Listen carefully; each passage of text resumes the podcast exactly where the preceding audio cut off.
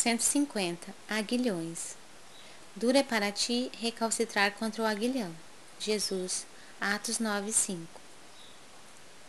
O caminho evolutivo está sempre repleto de aguilhões. De outro modo, não enxergaríamos a porta redentora. Entrega-se Deus aos filhos da criação inteira, reparte com todos os tesouros de seu amor infinito, estimula-os a se elevarem, por mil modos diferentes.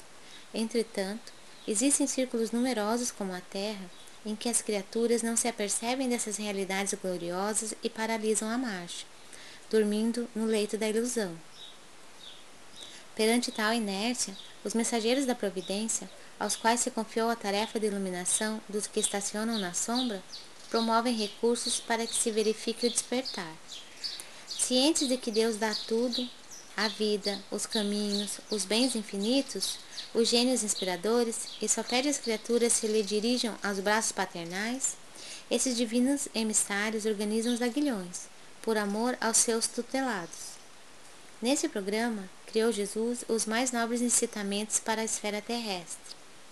A riqueza e a pobreza, a fealdade e a formosura, o sofrimento e a luta são aguilhões, ou oportunidades instituídas pelo Cristo em benefício dos homens. Cada existência e cada pessoa tem a sua dificuldade particular, simbolizando o ensejo bendito.